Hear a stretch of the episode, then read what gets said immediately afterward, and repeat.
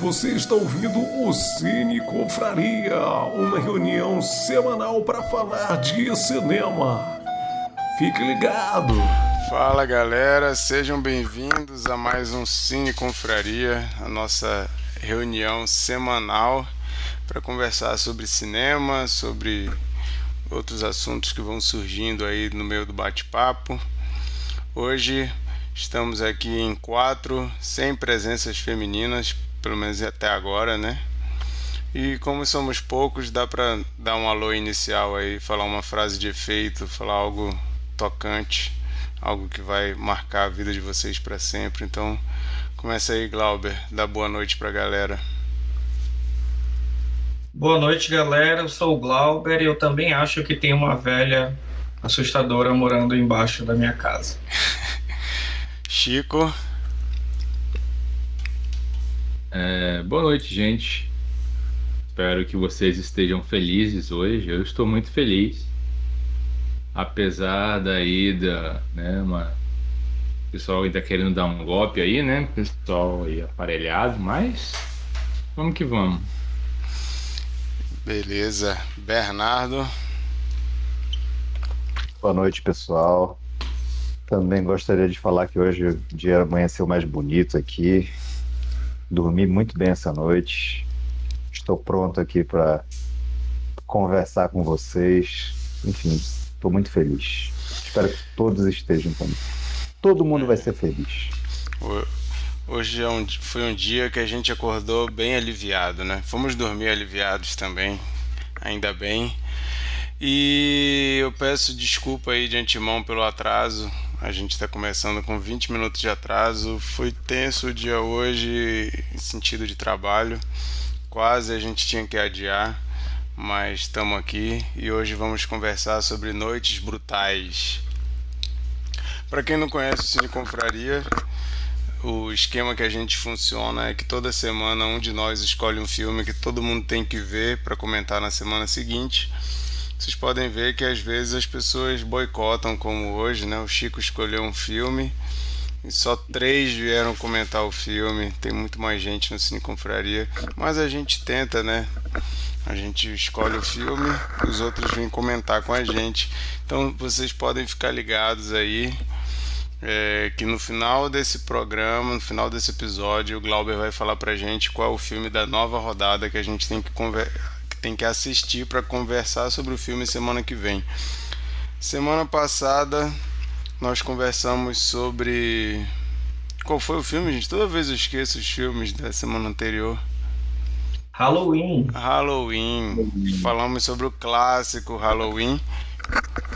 E esse mês de outubro, como outubro aí é o mês do Halloween, normalmente muita gente faz é, eu ia falar caravana, não, como é que é o nome? Mara, maratona. Muita gente faz maratona de filmes de terror e o Cine Confraria só comentou filmes de terror no mês de outubro. Estamos concluindo hoje com Noites Brutais. E a gente não sabe qual gênero do filme que o Glauber vai escolher para a gente comentar semana que vem. Então fique atento aí até o final desse episódio para descobrir pelo estilo do Glauber, eu acho que ele vai escolher um filme de Bollywood, mas podem ficar aí aguardando para a gente saber qual que vai ser o filme. É, mais outros recadinhos antes da gente começar a falar sobre o filme propriamente dito. A gente está no Twitter, a gente está no Instagram. Então, se você quer saber as novidades, saber de avisos, saber de curiosidades sobre os filmes, ver cortes, ver as notas, ver as dicas, segue a gente, arroba Cineconfraria, tanto no Instagram quanto no Twitter e interage com a gente lá. A gente gosta muito de que vocês interajam com a gente, a gente responde e tudo mais. A gente sempre faz essas gravações ao vivo então, se você está ouvindo isso sem ser ao vivo, está ouvindo como podcast ou vendo esse vídeo depois no YouTube, a gente sempre faz o convite. Toda segunda-feira, às 21 horas, horário de Brasília, a gente está tá rolando a live aqui. Então, se você aparecer aí, a gente estiver conversando sobre algum filme, você pode comentar com a gente, pode discordar, pode fazer pergunta, pode responder nossas perguntas e a gente sempre gosta que vocês participem ao vivo e a gente vai lendo aqui e interagindo com vocês. Bom, sem mais delongas, hoje a gente vai conversar sobre Noites Brutais. É um filme que estreou semana passada no Star Plus. O nome original é Barbarian. E é um filme que eu particularmente estava na vigília esperando esse filme sair, porque quando ele saiu em festival, acho que saiu no Festival de Sundance, se eu não me engano, e depois em vários festivais de terror. E o filme estava sendo muito comentado, gente dizendo que era o melhor filme de terror do ano, ou pelo menos botando na lista de melhores terror do ano. É, eu não sei se a gente bota no plural terror, melhores terrores, acho que fica estranho, né? Mas. Um dos melhores filmes de terror. É. Mas esse filme estava aí, a gente aguardando chegar no Brasil. Ainda bem que chegou junto com o lançamento em VOD, porque para quem não sabe, quando o filme demora muito para chegar no Brasil, pessoas como eu que não gostam de ficar esperando, Fica de olho quando sai em VOD na gringa, ele aparece nas lojinhas alternativas aí, a gente acaba assistindo. Mas esse saiu simultâneo no VOD, saiu nos streaming aqui no Brasil também. E a gente vai conversar aqui por que, que será que rolou toda essa repercussão, por que, que tem gente que está dizendo que é um dos melhores do ano, por que, que tem gente que. Inclusive tem gente que diz que não é nada demais, tem gente que acha o filme ruim, mas de modo geral, é um filme que agradou bastante. É, é o primeiro longa-metragem dirigido pelo Zack Cregger. Então, se você pensa assim, ah, quem é o diretor desse filme? Você não conhece o trabalho dele como diretor de filmes longa-metragem. Ele já dirigiu coisa para TV, mas eu pelo menos não conhecia as coisas que ele fez para TV. Mas é o primeiro trabalho dele. E é interessante, né, quando o primeiro trabalho de um diretor consegue atrair tanta atenção assim. É um filme de baixo orçamento. O filme, se eu não me engano, custou ali uns 7 milhões ou um pouco menos. Acho que um pouco menos. E faturou mais que 10 vezes o que, o que gastou para fazer. Então foi um filme pequeno, um filme de baixo orçamento. Isso acontece muito no terror, né? Os caras têm uma ideia, a ideia não tem um custo muito alto, faz e consegue superar muito o valor que foi investido. Então, baixo orçamento, sucesso de bilheteria é uma coisa comum no terror independente. E é, eu digo para você que é o tipo de filme que é o, o ideal é você assistir sem saber quase nada. O mínimo possível que você souber sobre esse filme vai ser melhor a experiência. Eu sou aqueles chatos que dizem que não vê trailer, então eu não vi o trailer desse filme, sabia pouquíssimo sobre ele e a experiência de ver dessa forma foi muito satisfatória. Depois a gente vai comentando aqui e a gente vai falando sobre essas camadas de surpresas que vão surgindo na trama, né? Mas o Zack Cregger ele disse que toda essa história começou. É... A gente até postou essa curiosidade lá no nosso Instagram e no nosso Twitter, né? Ele falou que ele estava vendo sobre aquela a gente chama né, de red flags, né, da o relacionamento da mulher quando ela começa a perceber que tem algum perigo iminente ali numa relação a pessoa está dando sinais de que alguma coisa errada vai acontecer e às vezes a mulher ignora isso, né? E acaba muitas vezes se envolvendo em relacionamentos abusivos, etc e tal. Mas ele pegou essa ideia e resolveu colocar nesse, nesse cenário do Airbnb, né? Da mulher que chega numa casa de madrugada, num bairro que ela não conhece, para fazer uma entrevista de emprego no dia seguinte mas quando ela vai entrar nessa casa, fazer o check-in no Airbnb, já tem uma pessoa hospedada lá, um homem. Ela, eles não se conhecem, mas fica aquela situação ali, ela não tem para onde ir, não consegue achar outro lugar, o cara fala: "Não, pode entrar". E a gente começa a acompanhar essa essa interação desse, dessa mulher e desse cara que alugaram o mesmo Airbnb e que acabam ficando essa noite ali tentando ver como que eles vão resolver essa situação. O filme começa assim e ele vai mudar totalmente. A gente vai comentar aqui, né? Mas ele vai mudar totalmente. Essa é a premissa inicial e é legal que o Zack Crager falou que ele começou dessa forma, só que ele começou a escrever de um jeito que ele pensou assim, bom, tudo indica que vai acontecer a coisa X. E se eu tô achando que está indo previsivelmente para esse caminho, os meus espectadores também vão pensar isso e eu não quero fazer um filme que a gente tente descobrir o que, vai acontecer. E é então que começa, acho que a metade do filme para frente que muda totalmente, né? Que o filme, bom, a gente vai comentar aqui. Não, não vou falar ainda sobre isso. Mas eu vou chamar então o Bernardo para começar a falar aí como que foi essa experiência de assistir esse filme. Bernardo. É, então, acho que o Marquito tem razão aí na, é, quanto a assistir o filme sem saber absolutamente nada. É, para mim foi, foi, foi bem legal. Eu acho que o filme começa. O filme, não tem muita, muita enrolação, né? É um filme que ele já começa mostrando ali o, o, o lugar onde vai se passar boa parte do filme. Ele já começa introduzindo é, é, é o, o, o, enredo, introduzindo o que vai acontecer, introduzindo o personagem principal. É, e, e, e, ele já começa não, não, não dando muita é, muito sinal do que tem em volta ali daquela casa misteriosa, né? A gente só vê a escuridão e a casa isolada, assim.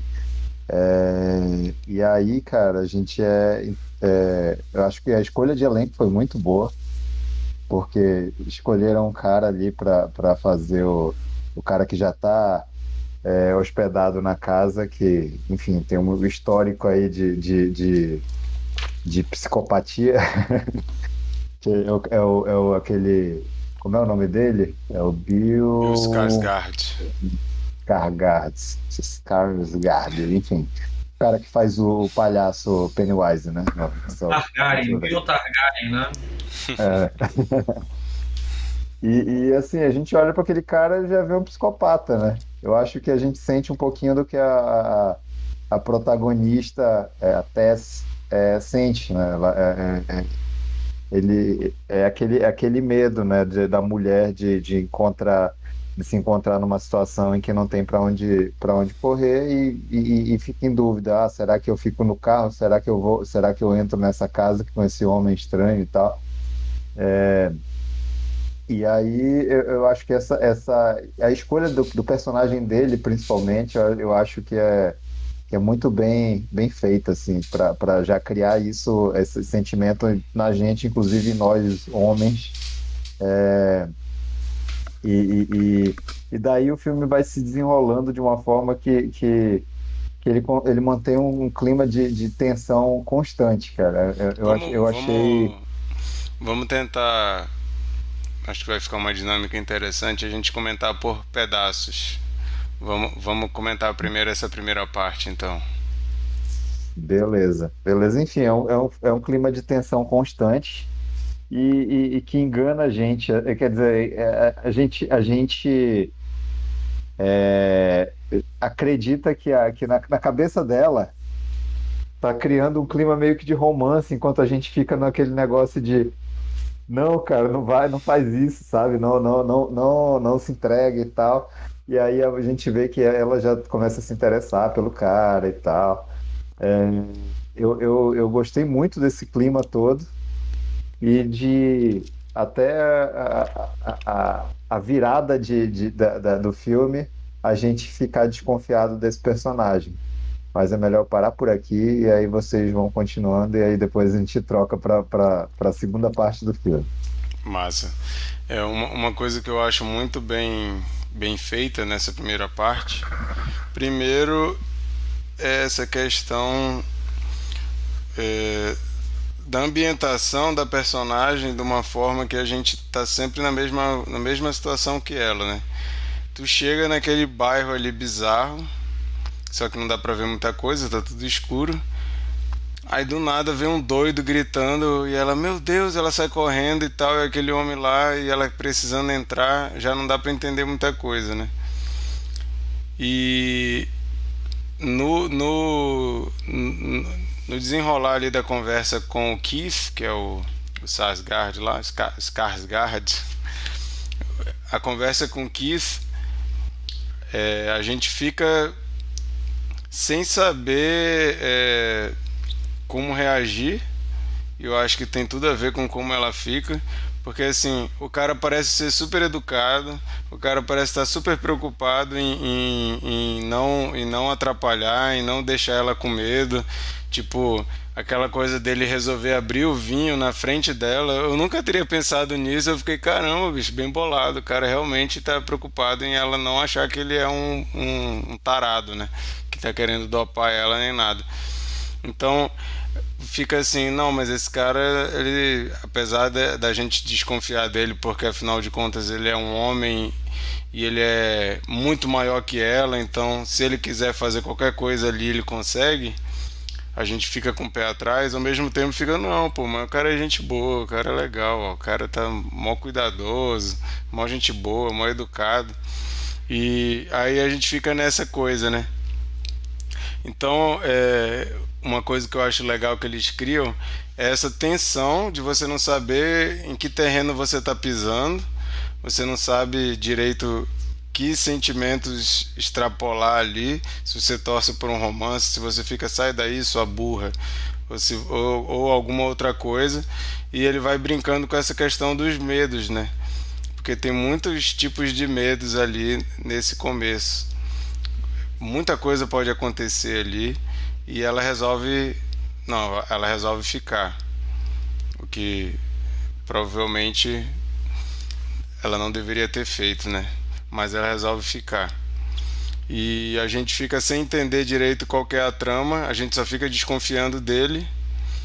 E já que eu falei do que o diretor falou sobre a questão de gerenciamento ali de expectativas, a gente fica esperando que o Keith seja ruim. Não sei vocês, depois vocês podem falar, mas para mim eu falei, bom, esse cara aí ele tá fazendo uma média, mas ele é bandido. Eu não sei o que ele vai fazer, mas ele não presta. Esse cara aí vai fazer alguma coisa. Só que quando ela acorda com a porta aberta e ela vai lá, ele tá dormindo e ele fica puto que meio que com medo dela, e tu já fica assim, ué, quem que abriu essa porta? Tem mais gente aí dentro desse Airbnb, né? Então fica um negócio meio esquisito, já fica, ué, isso é casa assombrada? Que que é essa, que onda é essa? E, então o filme começa a brincar já com isso. Desculpa te interromper, mas nessa, essa cena, essa cena específica, eu acho muito legal o enquadramento, porque eles deixam a, a, a ela em primeiro plano, na, na, mostrando o fundo do corredor só que o fundo do corredor tá, não tá com. tá, tá desfocado, né? Uhum. Só que a gente percebe o movimento daquela porta fechando assim, saca? Uhum. Eu achei muito, muito massa. Porque assim, na minha cabeça, o, o, o, o Keith sempre foi o, o um cara que ia, é, ia se revelar ali um abusador, não sei. E aí eu já imaginava que tinha mais alguém dentro da casa mesmo e que ele soubesse, talvez, estava fingindo, não sei. É. Mas pode continuar.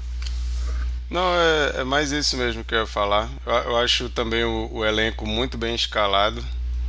E eu acho legal escolherem o, o Bill Skarsgård porque ele, assim, ele é um cara, um cara bonito, ele é um cara que aparenta poder ser perigoso, porque ele é um cara muito grande, né? Não sei se vocês já viram o tamanho dele, ele é muito alto aquele cara. Então, e a, e a menina Tess, ela aparenta ser baixinha.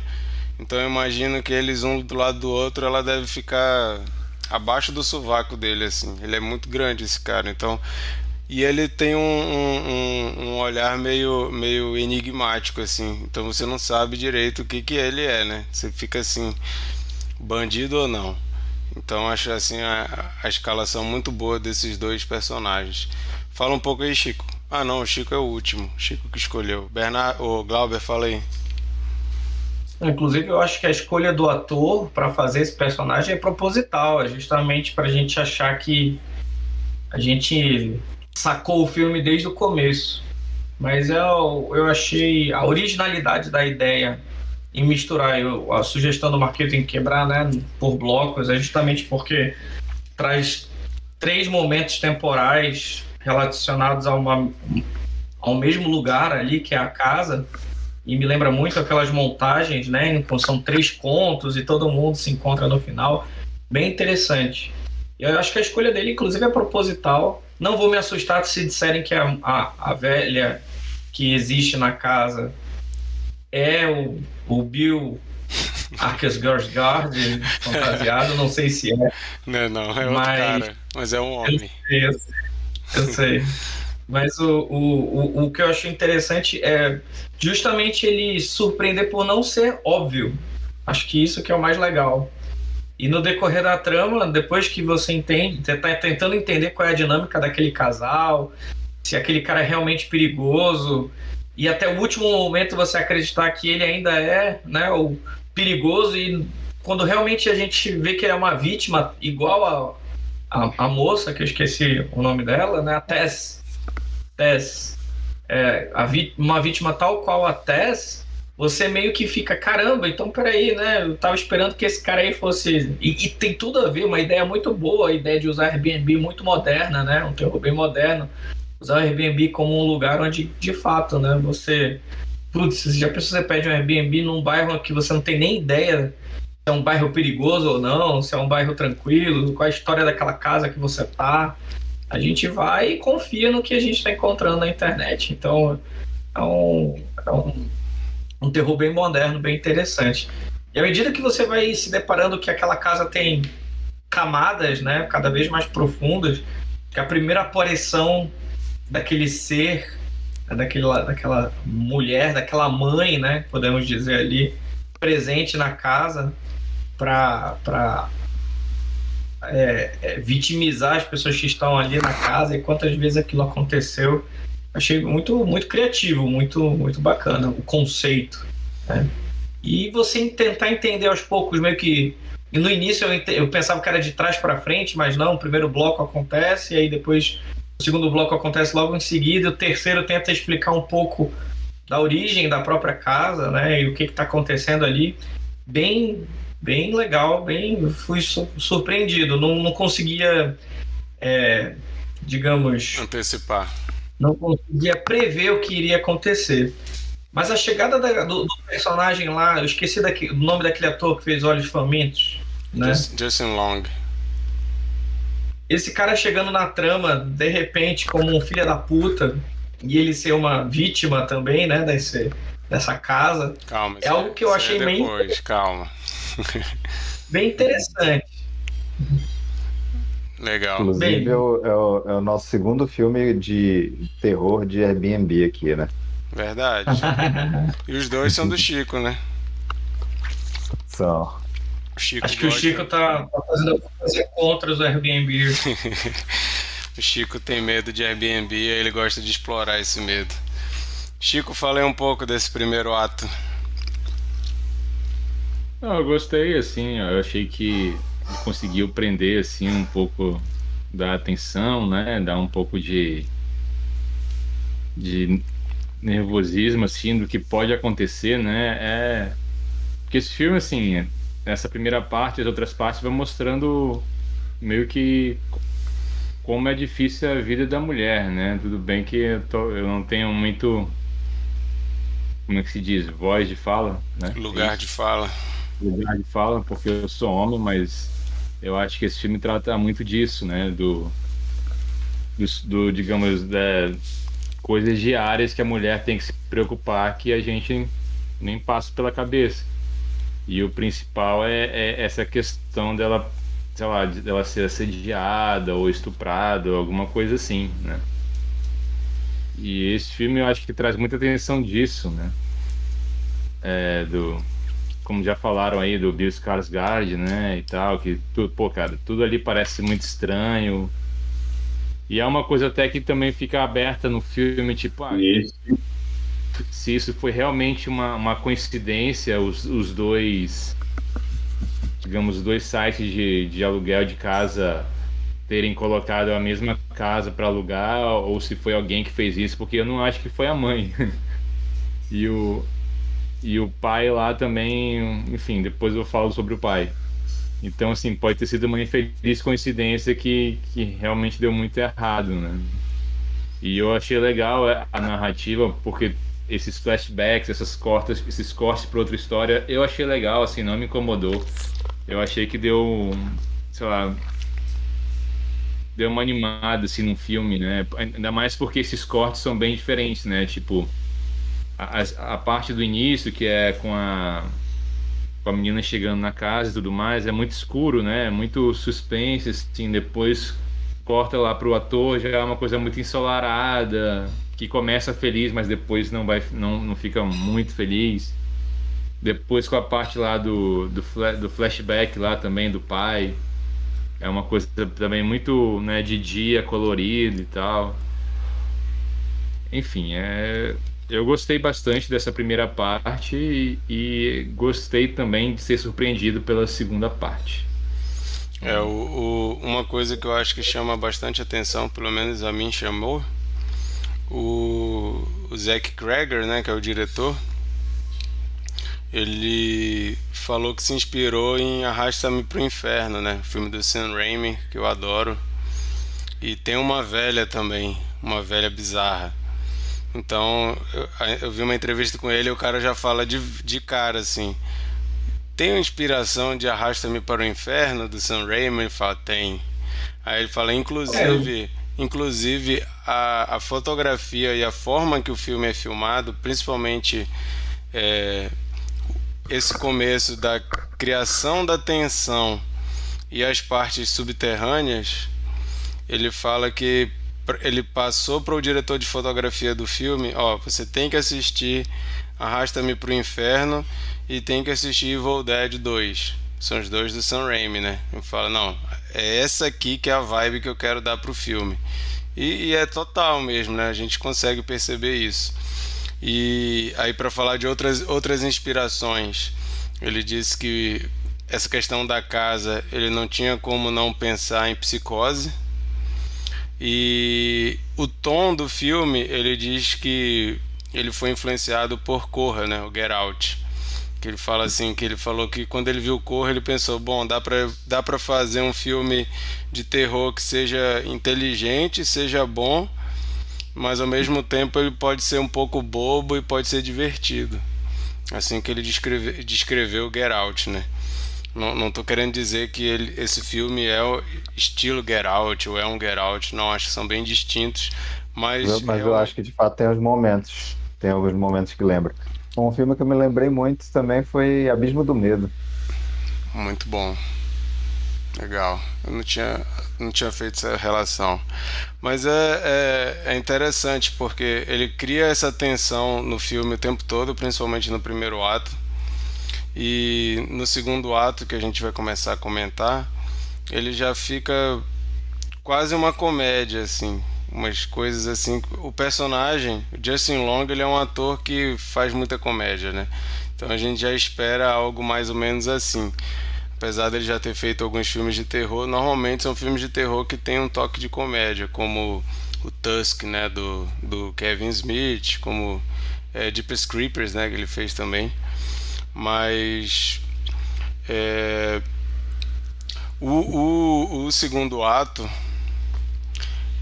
é engraçado a, a comparação da, da reação dos caras no primeiro ato quando eles se deparam com o porão é assustador, né? O segundo ato, quando ele se depara com o porão, ele já puxa a fita métrica. Aquilo é muito engraçado, cara. Ele começa a medir é. tudinho lá. É totalmente. E meio contraditório, né? Por exemplo, de, desde o primeiro bloco, quando você vê a mulher fazendo de tudo para salvar o cara e, se, e, adentrando cada vez mais naquele aquele porão, não sei se no mundo real as pessoas ligariam foda-se para pessoas chamarem a polícia seria muito mais fácil, né? É. Pois é, mas, no mas caso isso, dele, ele, mas isso é uma ele coisa. tava- Isso é ele se uma- aventurou porque ser um filho da puta, assim, um cara meio escrotão, né? cu- Acusado, acusado e, e depois a gente descobre que ele realmente cometeu um estupro.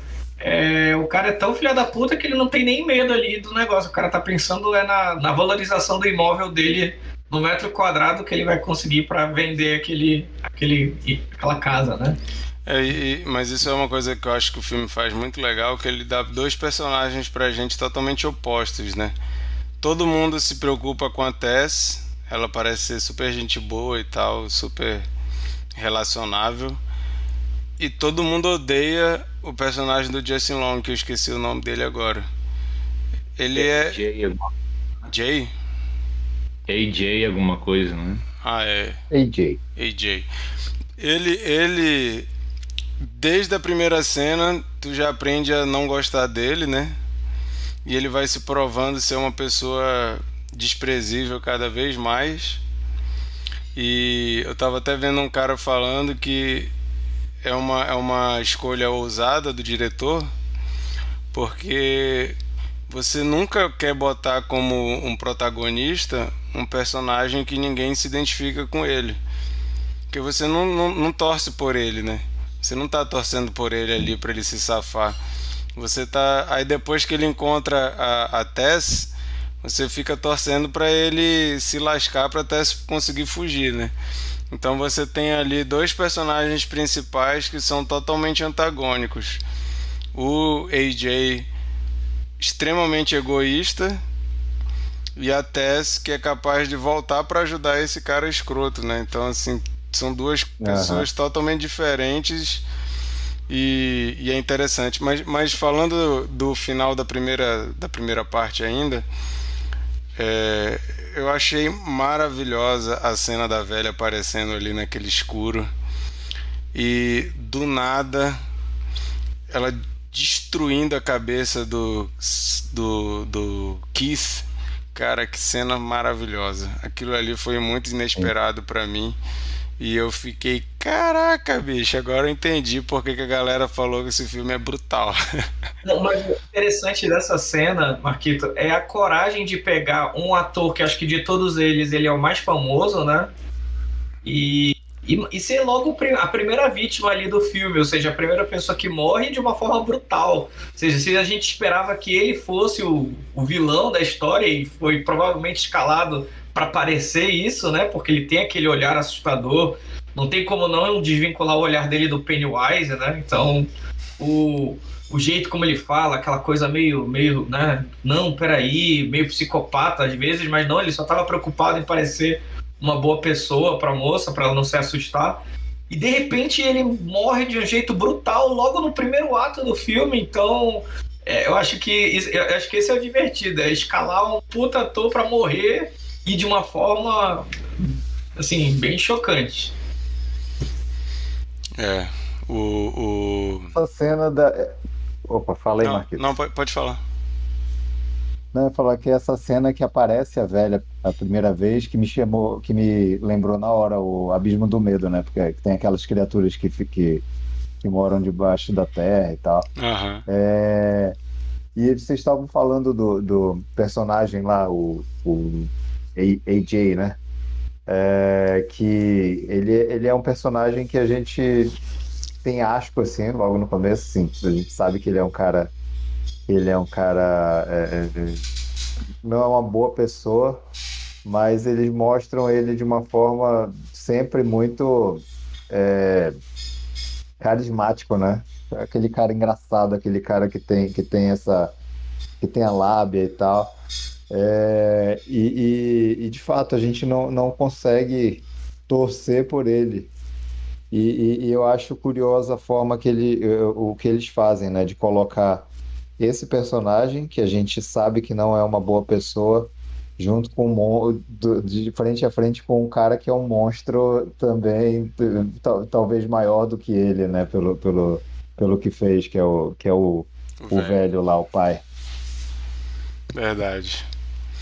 É, e um- uma coisa que, que eu, quando eu tava assistindo, eu achei engraçado a, a, a reação que estava causando em mim, porque tu fica assim, né? Eu, eu no começo, eu confesso que eu fiquei pensando, esses caras vão ter coragem de tocar em assunto de estupro e contar de um jeito como se ele tivesse sendo injustiçado? Falei, cara, isso é meio complicado, né? Você fazer uma história em que o vilão é a mulher que está acusando o cara de ser estuprador, ainda mais no contexto de Hollywood de hoje, né? Que tem milhões de casos. Eu fiquei, nossa, será que vai ser isso? Aí depois tu vai vendo assim, é quando ele conta pro amigo dele a história lá, tu fica, putz, bicho, ele é, ele é o abusador mesmo, escroto pra caramba e tal. Aí tu já fica assim, é, realmente esse cara não vale nada. Aquela cena que eles fogem e, e ele tá se arrependendo, confessando que ele é uma pessoa ruim e tal. Aí eu fiquei de novo assim, eu, caramba, não acredito que eles vão, vão fazer uma história em que o estuprador se redime assim. Isso é meio, é meio, é, como é que eu posso dizer, ousado até você querer criar um arco desse num filme desse, eu acho um pouco estranho, né? Você querer fazer isso. Aí do nada tu olha assim, caramba, bicho, esse cara é escroto mesmo. Ele não, não se redimiu, ele não se arrependeu. As atitudes dele vai te fazendo ficar cada vez com mais raiva. Só que como ele deve ser na vida real, né? Quer dizer, na vida real não, mas na vida fora daquele ato, ele é o espertão que acaba se dando bem sempre, né? porque ele pensa só nele e é o oposto da Tess. A Tess está tentando ajudar e ele e ele acaba se dando bem entre aspas, porque depois a gente vai ver que não é bem assim, mas ele acaba se dando bem porque ele tá cagando para qualquer pessoa e só quer livrar o dele da reta, né? Então eu achei um, um desenvolvimento de personagem muito interessante porque me fez ficar questionando as intenções dele durante duas vezes no filme e com um personagem desprezível, né? Então achei isso bem interessante.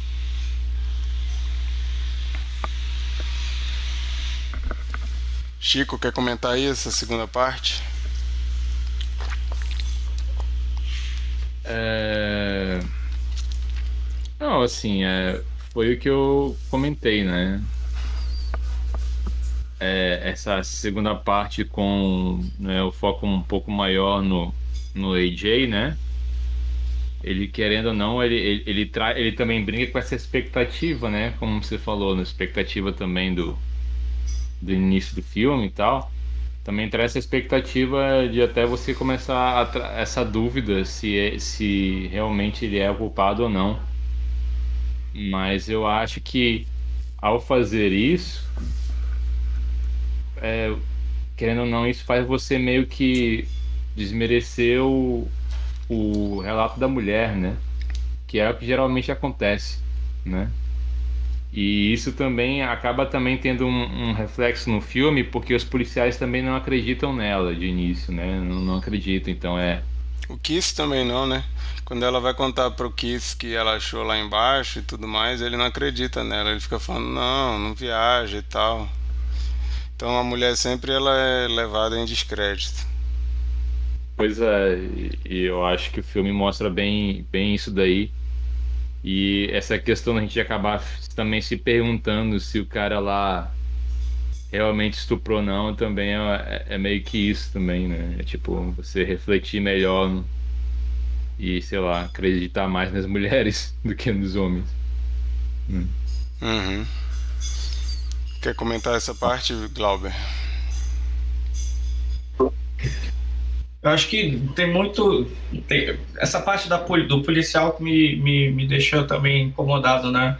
É o quanto que, por, mesmo sendo uma mulher ou sendo uma pessoa é, que esteja em péssimas condições, né, de roupa ou de aparência, não ter credibilidade nenhuma com a polícia e mesmo assim indo lá para ajudar ainda é questionada, né? Por que quem invadir uma propriedade e, e, não tem nenhum tipo de, de, de assim, nada que ela diga vai convencer os policiais de que ela realmente não está drogada ou maluca ou coisa do tipo, só fortalece essa ideia de, de, de preconceito também, né? É interessante é, isso, acho que isso se assemelha muito às, às referências dos filmes que eles falaram, né?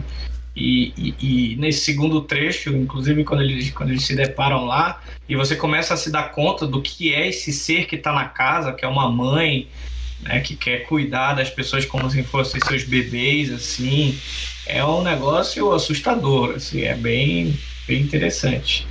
É, e acho que e é legal porque, de novo, é uma ideia simples, acontecem tudo ali ao redor daquele daquela, daquele bairro, principalmente, e ainda assim você fica aflito, né? Eu fiquei imaginando se nas outras casas também existiam outros seres como aquele, ou se aquela era a única casa, né? Quando ela principalmente se depara com aquele morador de. Acho que era um morador de rua ou um morador do bairro ali que no início tentou avisá-la e ela achava que era que era um ataque, né? E quando na verdade foi ele que ajudou a tirá-la da casa e falar: olha, pula fora daqui que não tem jeito, esse bicho que vai te pegar, não tem, não tem outra, né? Achei, achei bacana, bem, bem original. Eu achei muito... E, mas o que acontece de melhor é no terceiro ato. É, eu achei muito engraçada a cena que ele tá falando. Não, aqui ela não entra de jeito nenhum e Isso aí é demais. Essa cena é muito boa. Mas é, uma coisa que não sei qual é a opinião de vocês. Mas essa escolha desse diretor de contar essa história dessa forma, blocos muito distintos e bem separados, ao mesmo tempo que pode ser interessante, pode causar o que causou, por exemplo, no André que tinha comentado lá no nosso post que ele amou o início e odiou a metade para o fim. São partes tão distintas que você pode. fica parecendo que são dois filmes, né? Não, não tem muita coesão a não ser os personagens depois. Mas a, a forma é tão diferente de dirigir cada parte que eu, eu me, me, me agradou, né? Todas as partes e a coisa como um todo. Mas eu entendo pessoas acharem uma parte boa e outra parte não muito boa. E eu não sei até que ponto isso não pode ser. Talvez não seja essa palavra, tá, gente? Mas uma preguiça de tentar contar a história sem precisar fazer essa divisão. Porque tem como você contar uma história com tempos diferentes e com personagens diferentes sem precisar que sejam, entre aspas, três filmes diferentes. Né? Então, não me incomoda, mas eu entendo quem se sente incomodado com essa escolha de fazer três coisas tão separadas, assim, tão distintas. Eu também, eu também entendo, mas eu vejo isso mais como um exercício mesmo de, de narrativa, sabe? Eu não vejo como, é, sei lá, uma preguiça ou ah, ele, ele, é, seria melhor ele fazer de tal de, de outra forma eu vejo mais como um exercício. Talvez ele, ele tenha tido a vontade de contar a, a história de uma maneira diferente. E, e, eu, achei, eu achei bem interessante, cara. Eu, eu, eu curti bastante isso. Eu tenho alguns, algumas questões, mas assim, é mais aquela, aquela coisa de tipo, ah, porra, bicho, por que, que essa mulher insiste em em voltar, ela, é bem mais fácil ela ir atrás da pegar a chave do carro dela, ir atrás da polícia e aí ela volta, aí ela volta depois e tal, saca? Não, não tem por que ela voltar lá sozinha ali para, sabe? Essa, essas coisas de filme de terror mesmo que a gente fica que a gente fica é, questionando, é, que me incomodaram em, em, em alguns momentos. É, mas no, no geral eu gostei bastante, cara. Gostei bastante do filme e eu tenho que falar que a ideia do, do, do, do vilão, da, da, da, mãe, eu achei sensacional. achei, achei muito boa essa, essa questão do cara, do, do, de ela ser uma vítima também, né? Porque ela é filha do cara lá, e o cara é, mantinha, mantinha cativeiro e, e fazia filhos e, e filho e tal, é um negócio absurdo. É, mas, e, e, e, e, assim, ela ter essa, esse lance infantil, né? Porque é uma. No, no, se a gente for, for reparar, é uma criança brincando de boneca ali com aquelas vítimas, sabe? Eu achei, eu achei a, a, a ideia dela sensacional, a ideia da criação desse, desse, desse personagem. E eu acho legal também que o velho no final se matar não, não, não fica claro, pelo menos eu não consegui pensar se está claro ou não, se é um, um, uma tentativa de acabar com o sofrimento porque ele já está ali caquético e não sei se ele virou também uma vítima da mãe ou se é simplesmente uma forma de se safar porque o cara descobriu as fitas todinhas lá, né? Mas de qualquer forma é, a gente vê ele novo, né, naquele flashback, criando as vítimas dele. O bairro está começando, esse bairro lascado, né? É, decaído. Decaído total, né? Ele tá começando a ficar ruim, a galera começando a vazar de lá, porque o bairro. E a gente não conhece muito a história, né, de Detroit, mas diz que existe realmente, teve uma, um problema financeiro, uma crise muito grande lá e bairros inteiros decaíram daquela forma. Então Eu ainda acho que tem. é acho que alguma. Oi? Claro que tu sabe. A cidade que o, Robocop tá é a cidade. Detroit, uma É, das mais Detroit. violentas. É. Detroit, o Robocop. E tinha que. Mas a crise acho que tem a ver com, com a indústria automobilística, se não me engano. Foi a indústria que faliu lá, né? Uhum. Então tem, tem, tem essa coisa, mas a gente vê o, o, o bandidão virando ali até uma, uma vítima da bosta que ele fez, né?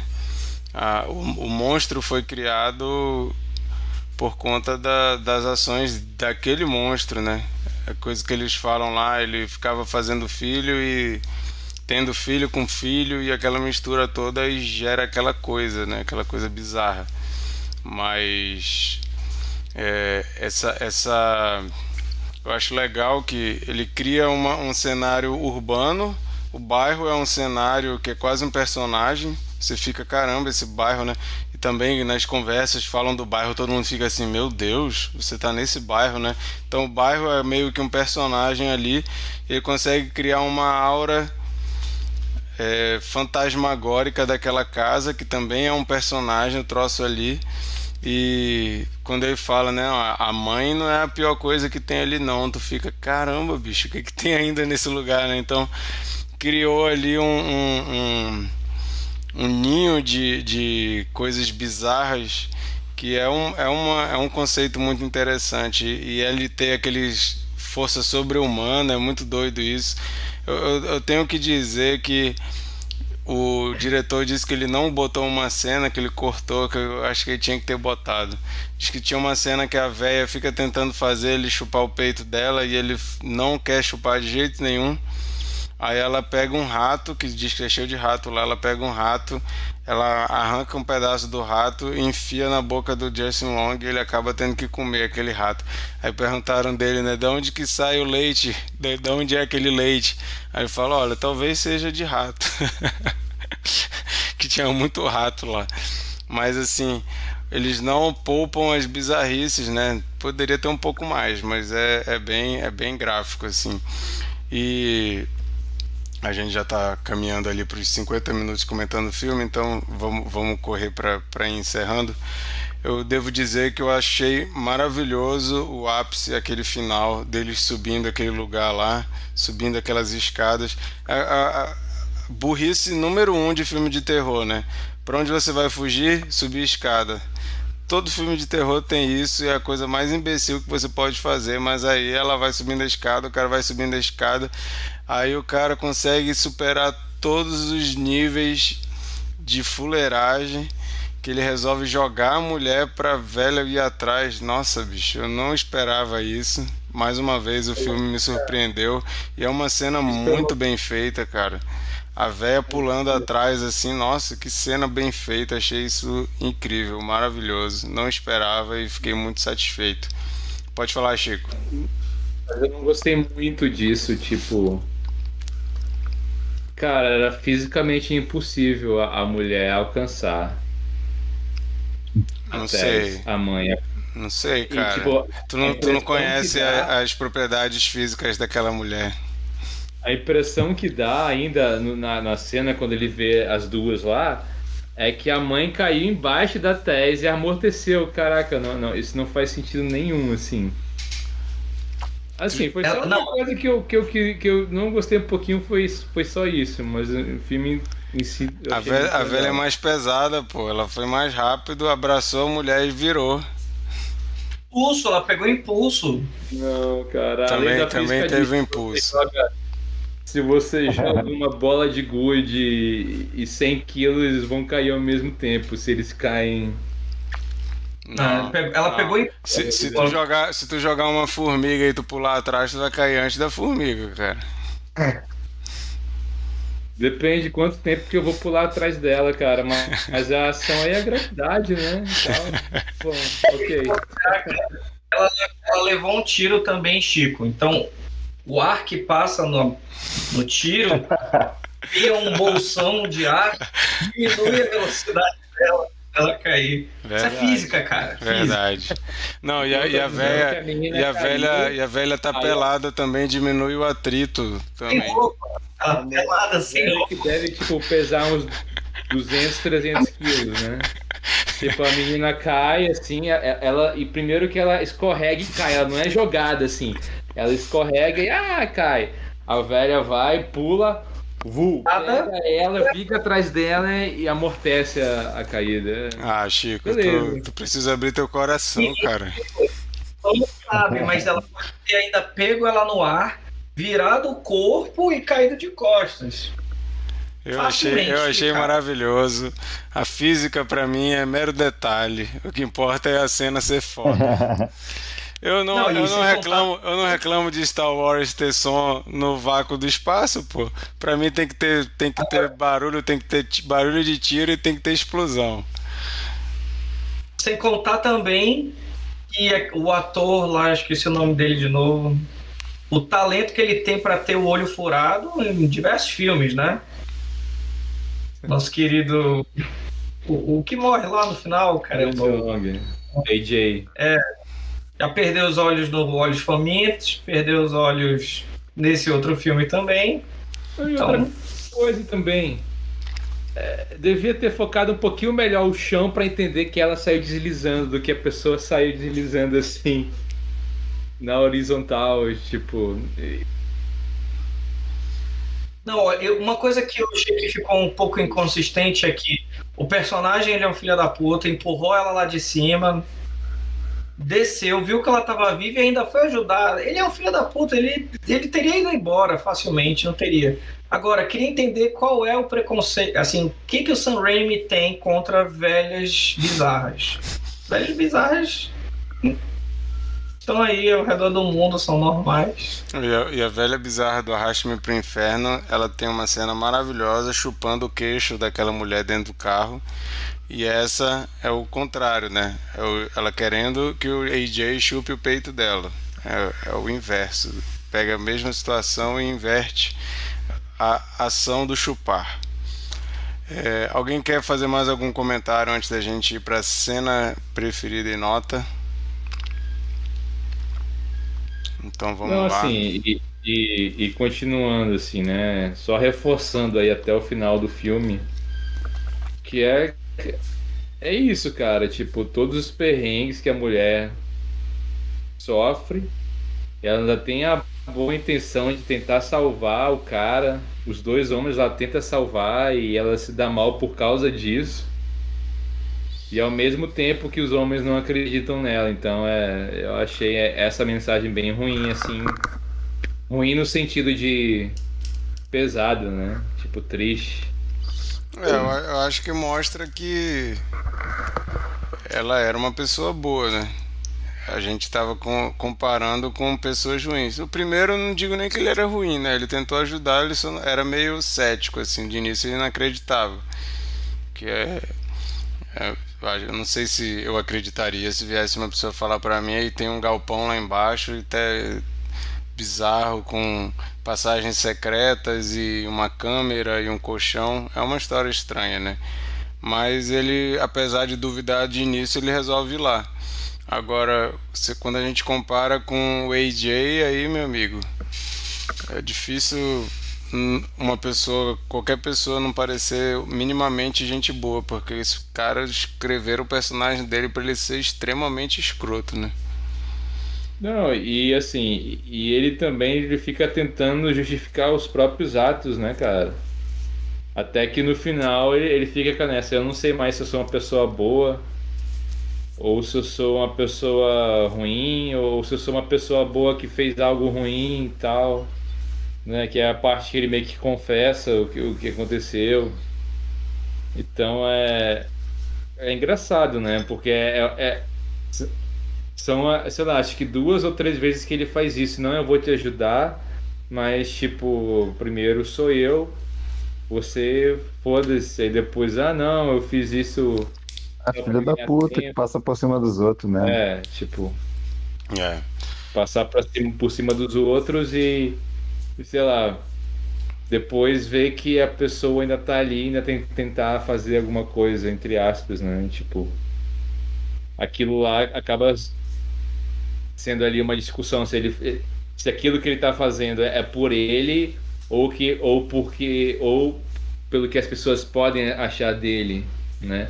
Eu acho que na verdade é até mais questão do que as pessoas podem achar dele, porque por exemplo, se ele deixa a mulher lá e não faz nada, a mulher ia falar, digamos, falar, olha, porque ela não ia falar mal, essa é coisa muito pior, mas entende?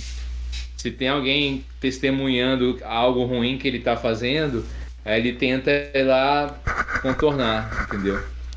Ele tinha que ter certeza que ela morreu para poder é. não, não sair dali, né? Isso, é. é.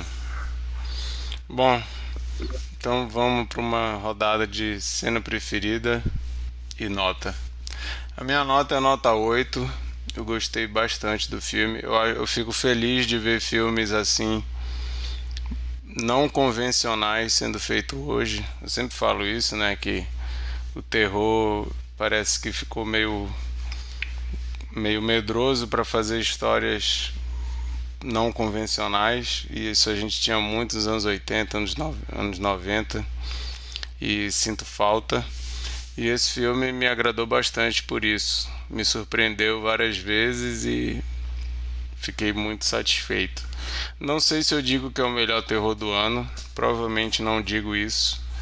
Chegar no final do ano eu faço, tento ver meu ranking, mas com certeza está ali, pelo menos no meu top 10 desse ano. Esse filme entra, gostei bastante.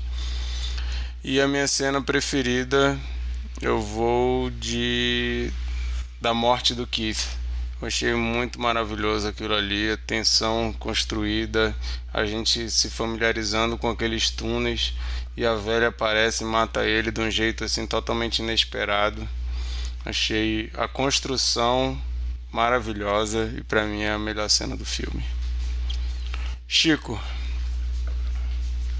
Ah, cara, eu vou fazer as suas palavras, as minhas palavras. Eu também dou nota 8 e acho que a cena que eu mais gostei também foi essa, né? Toda a cena que leva até a morte do Keith foi, foi bem legal, assim, bem construído. Massa. Bernardo. É, minha nota também é 8. Será que vamos ter uma unanimidade? e, e, e, cara, a cena eu, eu, eu para mim é, é, a mesma, só que não necessariamente a morte do, do, do Keith. Eu acho, eu gosto daquela da construção dali, dela entrando naquele, naquele túnel pela é, é, é, é eu acho eu acho foda aquela parte que ela tá tentando iluminar a, a sala primeiro, aquele corredor, né? Que ela pega o espelho, aí coloca lá para tentar iluminar, aí ela vai avançando aos poucos e tal. Toda essa parte, toda essa sequência de ela ir com cuidado. E aí e a gente fala, bicho, vai-te embora, não, não, vai, não, não, não faz isso, sabe? Mas ela vai lá, e aí ela sai, e aí ela volta com o celular para filmar, e a, aquela porta que vai fechando e tal. Acho que é, o, o filme ele cria um clima de tensão que, que eu gostei muito, assim, é, que, que eu acho que tem, como eu falei, algumas questões que, que eu ainda questiono, porém eu acho que não, não tem como é, não, não dizer que o filme não sabe construir um clima de tensão, que ele faz isso muito bem. E é isso, oito. Massa. E, Glauber, sua vez.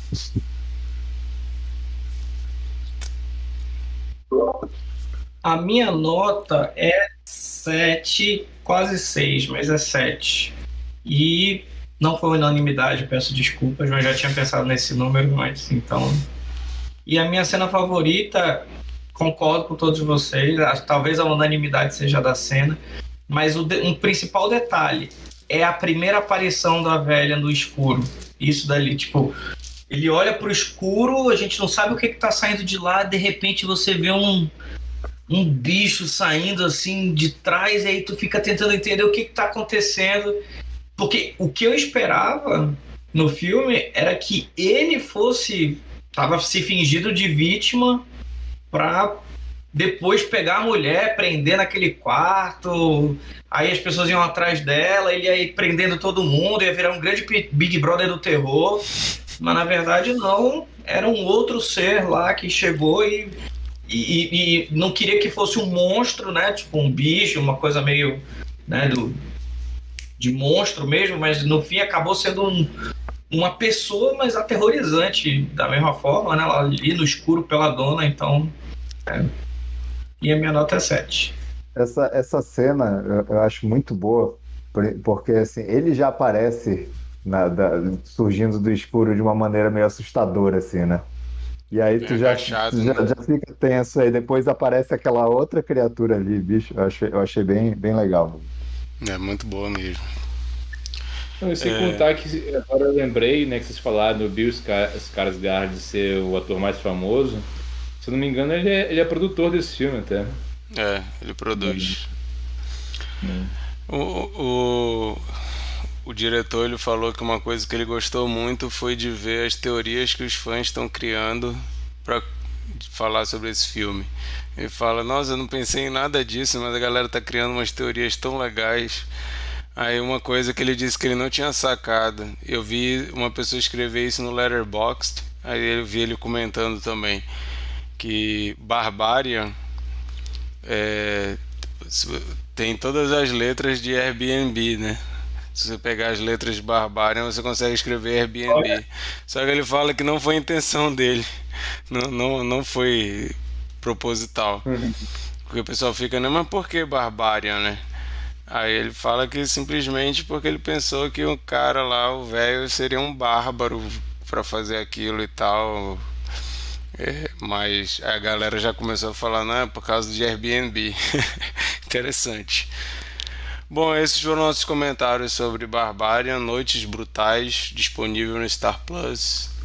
Você pode depois comentar com a gente no nosso Instagram ou no nosso Twitter ou no vídeo do YouTube. Conta pra gente qual nota vocês dão, qual é a cena preferida de vocês também. A gente gostaria de saber.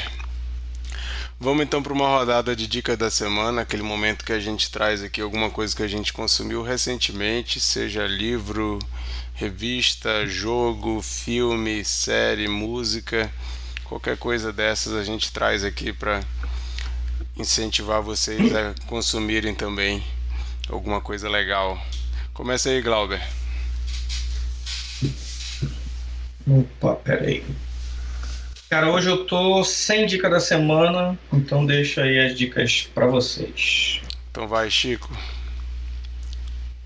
Cara, a dica da semana é uma série também do Star Plus, quer dizer, não sei se é deles, mas tá lá, que conta a biografia aí não autorizada do Mike Tyson. O nome da série é Mike Além de Tyson. Eu ainda tô no início, mas eu tô gostando, assim. É, eu acho, pelo que eu tô vendo da série, é, é, ela é meio que baseada, assim, óbvio, na biografia dele.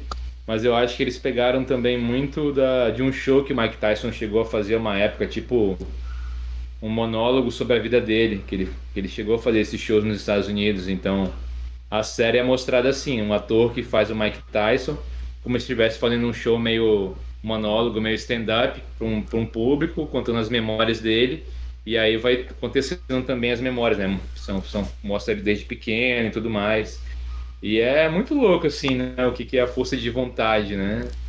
Porque ele tinha tudo para ser a pior pessoa, assim, de. Porque ele foi preso inúmeras vezes, cresceu em reformatório. Até que um dia ele encontrou uma coisa que ele gostava e achava que tinha talento. E aí ele, ele se transforma completamente, né? Para esse objetivo de virar um lutador de boxe. Então é uma série legal e assim, eu achei interessante porque eu achei que eles iam esticar a série até ele ser campeão mundial e depois perder.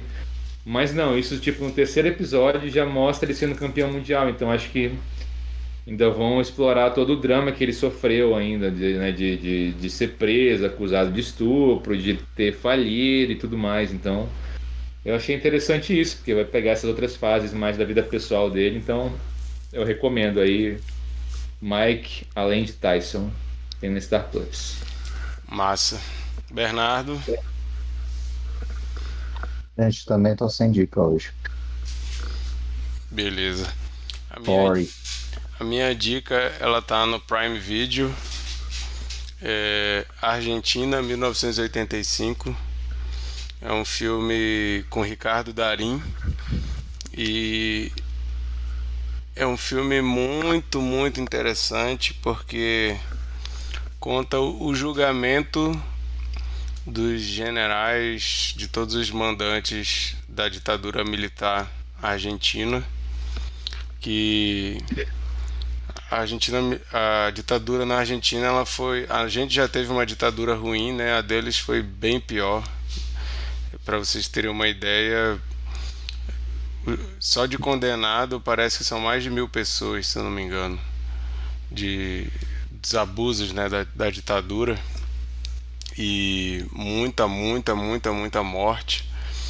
E quando surgiu o presidente democraticamente eleito, né, e o regime deixou de ser militar, ficou se enrolando o julgamento desses abusos dos militares supostamente deveria ser uma corte militar para julgar, mas essa corte militar nunca acontecia, até que o governo falou assim, não, a gente vai ter que atribuir um, um atribuir um, um tribunal civil para julgar os militares. Aí a gente vê o Ricardo Darim faz o papel desse Strauss, eu acho o nome dele, que é um promotor que está morrendo de medo de ser apontado para ser o promotor do caso porque ia mexer com bandido, né? Os militares eram tudo bandido, então está morrendo de medo de ser colocado como promotor, mas é para ele mesmo. Vamos lá, não, você que vai ser o promotor. Aí a gente acompanha no filme é, ele montando o time dele, o time que vai investigar, tem que ter todas as provas para conseguir provar a culpa do, dos, dos ditadores. Cara, é um filme maravilhoso. É, a, é o filme que a Argentina escolheu para enviar para tentar uma vaga a filme estrangeiro. Eu já fico um pouco apreensivo porque eu quero muito que Marte 1 seja indicado, que eu já acho um pouco difícil, apesar de que estou torcendo muito para ser indicado. Mas se Marte 1 foi indicado e a Argentina 1985 foi indicado também, eu acho que o argentino tem muito mais cara de Oscar. Acho difícil o Martinho tirar de Argentina 1985. Porém, a gente não sabe ainda se nenhum dos dois vai ser indicado, né? Espero que os dois sejam. Então, se você se interessa por história, se você se interessa por filme de tribunal e principalmente por essas questões de injustiças, de abusos e os abusos da ditadura militar, Argentina, 1985, no Prime Video. É um filme grande, tem mais de duas horas e tem umas partes bem pesadas, assim, se você tem estômago fraco para ouvir relatos de tortura e tudo mais, esse filme talvez seja um pouco pesado para você, porque eles botam mas um filme extremamente necessário e dá um pouquinho de inveja, né, que a gente não teve isso no Brasil acontecendo. Tanto é que a gente tem até hoje viúvas da ditadura falando merda aí, enaltecendo torturadores, e nós nunca tivemos esse tipo de ação. É, o, o discurso final do promotor ele é icônico, assim, maravilhoso, uma coisa linda de ouvir. E no filme eles colocam o Darim lendo ele na íntegra, assim. Então é um discurso longo e eles fizeram questão de botar na cena ele inteiro, cara. É de chorar, assim, maravilhoso, maravilhoso. Então, esse filme é incrível, provavelmente um dos melhores filmes desse ano está disponível no Prime Video. Separe um tempo aí, que o filme acho que tem 2 horas e 20 ou 2 horas e meia. Separe um tempo aí para assistir, que vale muito a pena. Argentina 1985. O Mikael apareceu aqui falando que veio vigiar se a gente está falando mal desse filme maravilhoso. A gente já terminou de falar do filme, Mikael, mas ninguém falou mal não. Todos nós enaltecemos Noites Brutais. Marquito. Pode falar.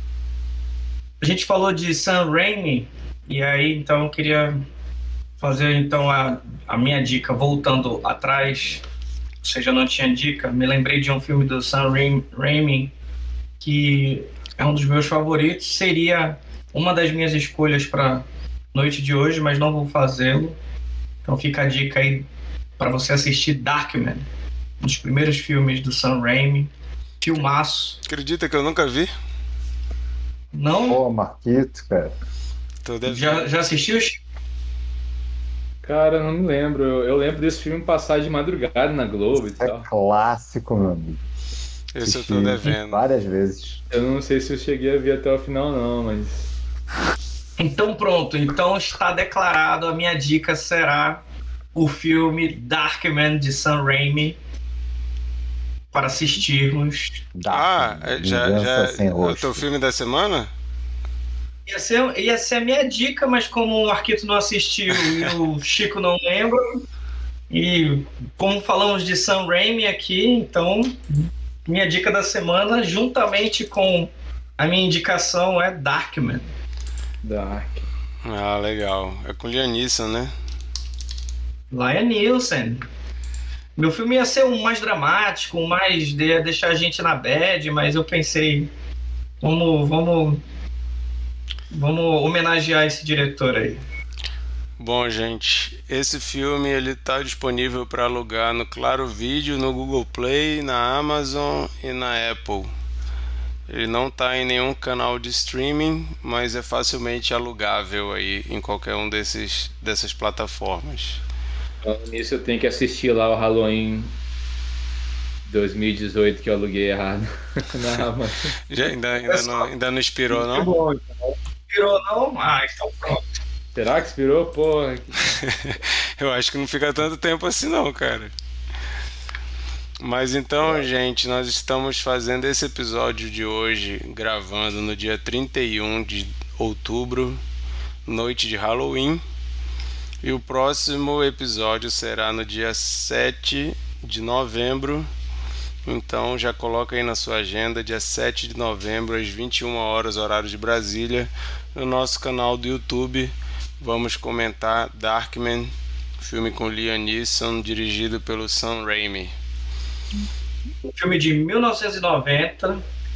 É um filme que mistura ali ficção científica com drama, meio super-herói ou não, mas acho que o mais legal é, é você assistir, tirar suas próprias conclusões. Sem dúvida nenhuma, um, cheio de efeitos, com um elenco que até Deus duvida. Histórias que não saem do gibi, que não está no gibi. Bom, esse, esse foi o Glauber do, da sessão da tarde comentando o filme. Venha semana que vem comentar com a gente. Vai ser um prazer.